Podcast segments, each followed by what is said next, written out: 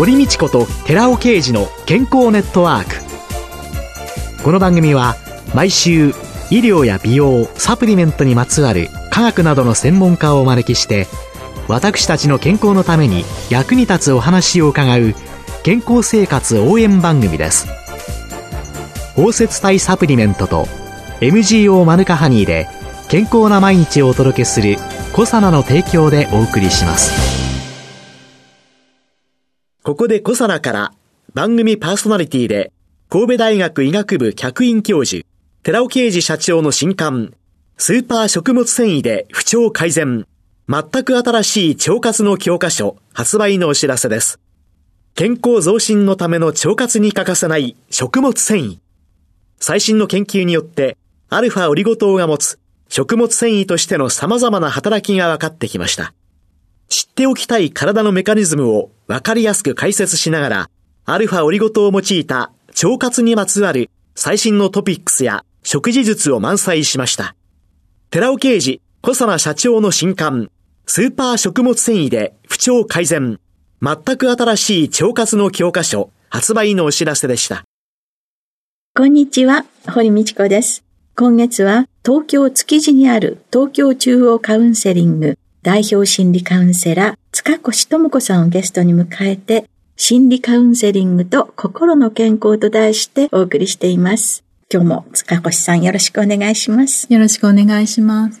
さあ、4週目の今日は、塚越さんが育んでいらしたコミュニケーション術と題して伺っていきます。塚越さんは、これまでに銀座ナンバーワンホステスの心をつかむ話し方、銀座ナンバーワンホステスの上品な好かれ方という、こんな本も出されているわけですけれども、心理カウンセラーという仕事、銀座のホステス、このあたりの関係。そもそも銀座に入ったきっかけは、自分の大病、急性 C 型肝炎と急性膵炎とうつ病っていうところで、昼間思うように働けず、うつ病なので、朝起きれないくて、夕方からしか活動できないっていう状況。エネルギー的な、こう日内変動の関係で、うん、どうしよう。生きていかなきゃいけないしって言った時に、夜からできる仕事、夕方からできる仕事って、銀座っていうものがあるんだなっていうことに気づきましてですね。思い切ってハードル。でもその時ですね、今もないですけど、C 型肝炎とかまだ偏見があったりとかして、本当に治ったかっていう診断書出せとか、会社とかで言われたりして、なんかもう嫌になっちゃったっていうかもうすごく私ってこの社会にいちゃいけない人なんだな。まさに社会的な排除みたいな状態になったんですよね、実は。どうしようって思った時に、こんな人でもどうぞ働きたいならって言って、場所を作ってくれたのが銀座だったという感じ。一時避難場所じゃないけど、そこしかもう受け入れてもらえる場所がなかったので、まずはそこに入ったっていう感じですね。そうすると、まあお客様との雑談だとか、うん、相手に好印象を持たれるとか、綺麗なだけじゃやっぱりダメですよね。銀座にはね、あのミス日本でしたみたいな人とかものすごい綺麗な人がいっぱいいるので、話術でどうするしかなかったんですね。私もともと社会心理学のコミュニケーション論っていうのを大学院まで行って収めていたので、それらのコミュニケーション実験みたいなのとかいろいろパラパラと読んでた時に、あれこれ銀座で試してみたらもしかしたらテクニックとしていけるかなみたいな、うん、そういうことを思いまして、社会実験じゃないですけど心理実験ってことで、やり始めたら受けが良くなったっていう感じで、まあそもそもそんなにおしゃべりじゃないんですよ。めちゃくちゃ喋ってますけど、今。銀座でコミュニケーションの心理実験を実証実験自分でしていって喋れるようになった。訓練して喋れるようになったっていう感じかなと。そうすると、なかなか友達ができないとか、人と付き合えないとか、おしゃべりも続かなくなってしまうんだっていうような、うん、そんな方に何かアドバイスってあります？結局スキルでなんとかなる部分っていっぱいあるので、順番としてはうまく話を聞くっていうところから始め、次喋るっていう順番がいいんですけど、基本日本人って内向的なんですかね。みんな話を聞く側になって、聞く人と聞く人 で沈黙が続くみたいな、どうぞあなた話して、私はいい聞き手になりますみたいな現象が起きてるので、喋るっていう練習はした方がいですよね。で、喋るためにはやっぱり情報が頭の中に入っていないと喋れないので、うん、興味がなくてもとりあえず流行ってることぐらいは頭に入れて、ああ、それ今話題みたいですねぐらいでついていけるようにはするとか、うん、テクニックである程度のところは行くようになりますね。実際に銀座の中で実験を 臨床実験を、はい、臨床実験をされた、はい、そういうのの中で、こういうのはちょっと知っとくとためになりますよっていうような。やっぱり愛の手銀座は喋りたい方がいらしてるので、その喋りたい人を盛り上げていくスキルがあると、やっぱり好かれるっていうのと、なんだっけ、あれさ、あれさって言った時に、なんとかですね、チラッと言うみたいな、あの補助役と言いますか。その人が話したいように話せるように話を促していくとか、話題をその人が話したい話題に切り替えていくみたいな、テレビの司会者みたいな回しのスキルがあると、おしゃべりな人がいるところでは役立つかなと。ただ、そう思って皆さんに伝えてたんですけど、一般だとさっき言ったように、全員が回しのスキルをやりたがるので、はいはい。はい、話題提供っていうのが一番大切なのかなって最近は思い始めました。だから、うまくコミュニケーション取れるようになりたいっていう方の相談のハードルが上がっちゃいましたね。アドバイスが簡単にできなくなりました。銀座のナンバーワンホステスから今日の心理カウンセラーに至られた。その流れっていうのはどういう？自分なんて何にもやれることないし、社会ともつながれてないしっていうところで、どうやって生きていこうって考えているときに、私の勤めてたお店って分断バーって呼ばれていて、作家先生、漫画家先生とか、出版関係の方たちが集まるお店にいた時期があって、で、そこの方たちってやっぱり小説を書いているぐらいだから、私の悩みって新鮮というか、まあ、面白いし、いっぱい想像力があるので、いろんいろんな意味で示唆を与えてくれて、で、引き出してくれたのが、うつ病だとか、結構偏見とかスティグマのあるようなもので、社会から排除されたって気持ちを持って居場所がなくなってここなんでしょそういうことって興味ないのって言われたんですね。うん、で、うん、確かに。やり直しが効かない日本の社会っていうの嫌だな。やり直そうと思うまでのエネルギーを貯める時間、うん、ここに寄り添ってくれる人が私にはその仕事上あったけど、みんなにはないわけじゃないですか。うん、じゃあ、ここ作りたいって言って、じゃあそれ何でできるのかな、みたいな。で、自分を立ち直らせようとカウンセリングにも行き始めてたので、その時に、あれ、これもっとみんなカウンセリングっていうのがあるよって知ってくれたらいいんじゃないか。で、私は辞める前広報の仕事をしてたので、うん、あ、カウンセリングの広報っていうことやりたいな。まあ大それたことなんですけど、いやいやいや考えてその時、カウンセリングの広報をやるんだったら自分がカウンセラーになんなきゃいけないよねっていうことで、まず最初産業カウンセラーを取ろうっていう。で、勉強し始めて、そこはもうスイッチが入っちゃったので、先生方も頑張れ頑張れって。君らしいじゃん。やればできるよっていうことで応援してくれて、で、カウンセリングを始めたというところなんですよね。で、産業カウンセラーだと自分が受け持てる範囲が狭いので、もうちょっとしっかり全般的に社会的弱者というところに関われるようにとか、死にたい気持ちに関われるようになるためには、しっかりとしたバックグラウンドがないといけないなと思い、もう一回大学院入り直して、臨床心理士と、それから公認心理士を取って、これだったらクライアントも安心して来てくれるだろうっていうことで今に至ると。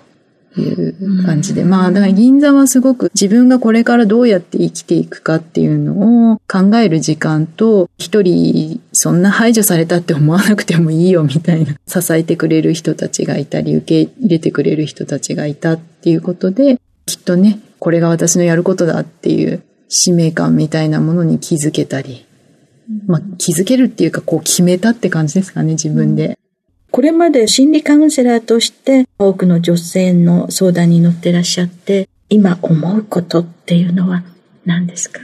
前より気軽に来てくれるようになったので、それはとっても嬉しいなと思ってまして、スクールカウンセラーがね、身近にいた世代が大人になってきているので、気軽に利用してくれる。そこはすごく嬉しいですね。その反面、先生魔法使ってさ、ちゃっちゃと私の問題解決してよみたいな、そのインスタントな感覚もすごく若い世代は強いので、インスタント的にやれる部分と、ちょっとあなたのその苦しさは根っこが深いから、こらえてしっかり向き合った方がいいよって言った時にしっかり向き合いづらくなっているっていう悩みがあるというか、情報収集するのも自分に都合のいい見たい情報だけ収集するっていうので、見たくないものは見ませんみたいなところがあって、それによって悩んでたりするんだけど、カウンセリングってアメリカの友人に言わせるとアメリカじゃメンタルサージェリーだって、かわいそうだね、大変だねとか言うんじゃなくて、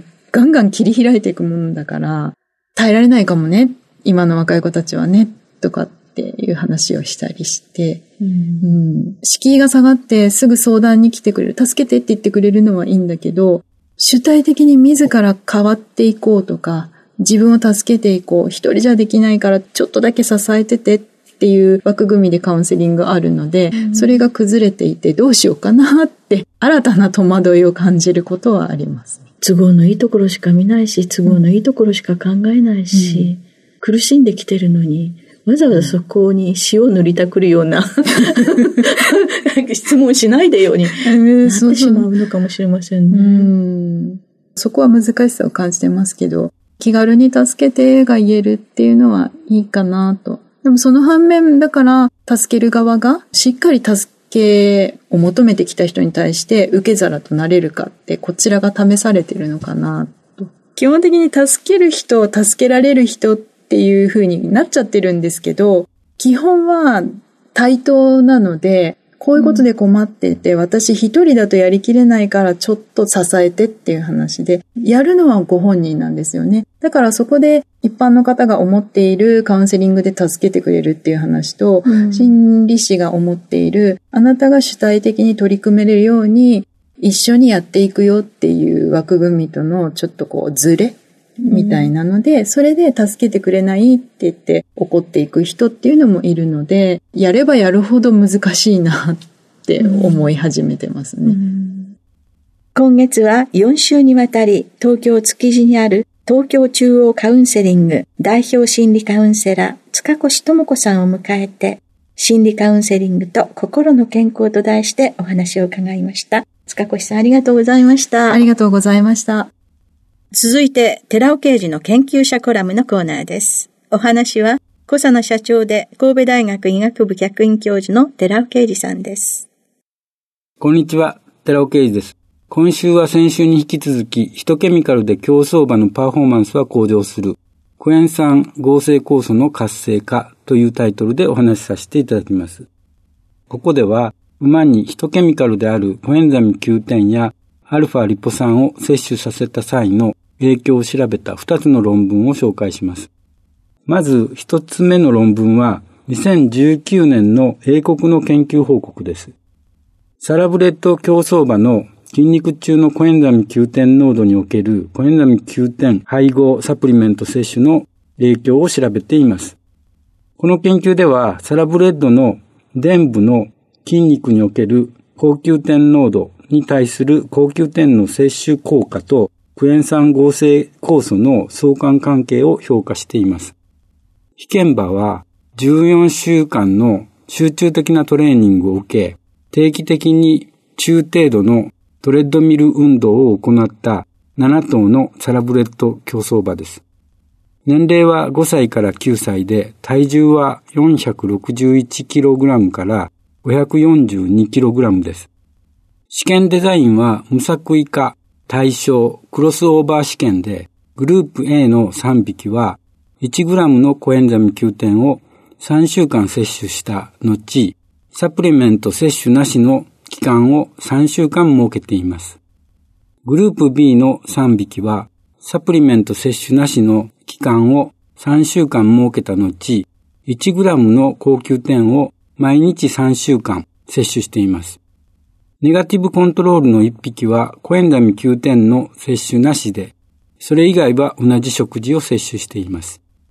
中電菌の政権は、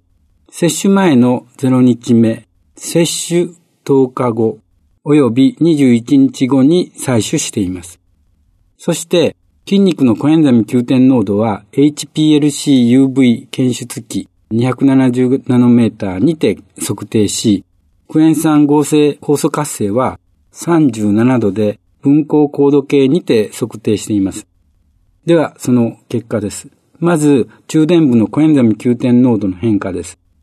コエンザミ Q 点を摂取すると、コエンザミ Q 点濃度は顕著に優位さを持って上昇し、摂取を中止すると筋肉のコエンザミ Q 点濃度は顕著に優位さを持って低下するという結果が得られています。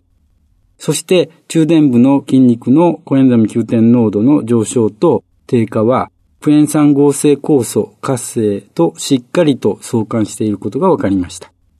クエン酸合成酵素活性はコエンザミ Q 点濃度とともに上昇し、大変興味深いことにコエンザミ Q 点濃度が高ければ高いほど、クエン酸合成酵素活性が高まることが分かったのです。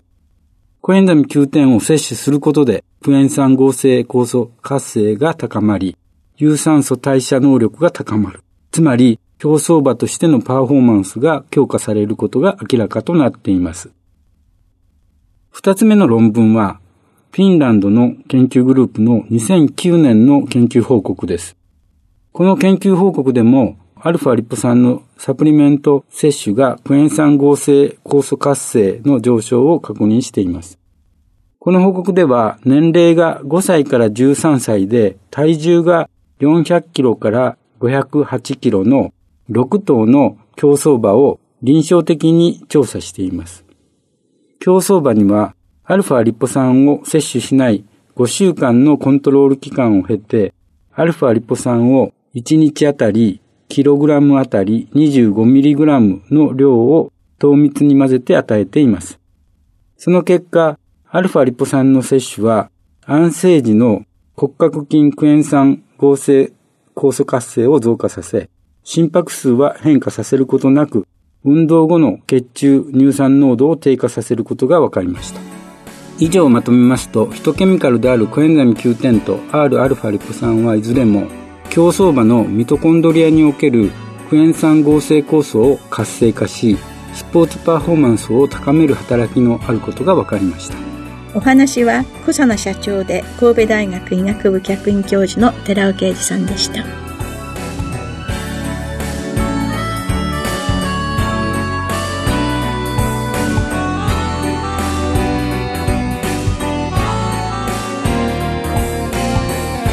ここで小佐奈から番組お聞きの皆様にプレゼントのお知らせです。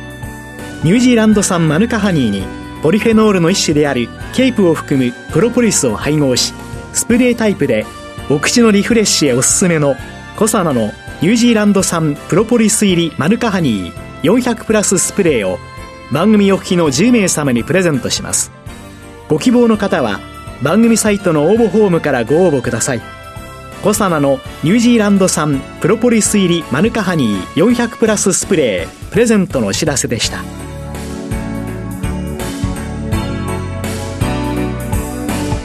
堀道子と寺尾啓二の健康ネットワーク